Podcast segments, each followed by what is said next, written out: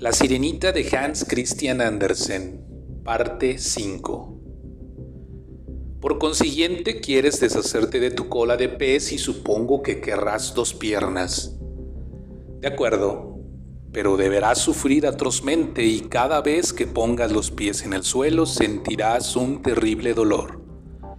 No me importa, respondió la sirenita con lágrimas en los ojos, a condición de que pueda volver con él. No he terminado todavía, dijo la vieja. Deberás darme tu hermosa voz y te quedarás muda para siempre. Pero recuerda, si el hombre que amas se casa con otra, tu cuerpo desaparecerá en el agua como la espuma de una ola.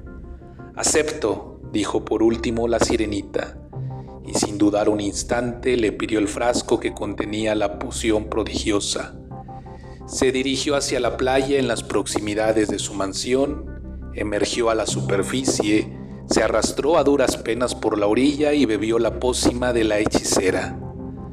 Inmediatamente, un fuerte dolor le hizo perder el conocimiento y cuando volvió en sí, vio a su lado, como entre brumas, aquel semblante tan querido sonriéndole.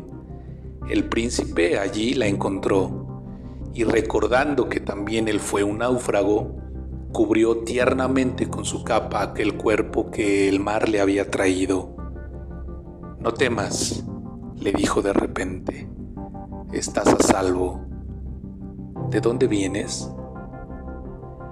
Esta historia continuará.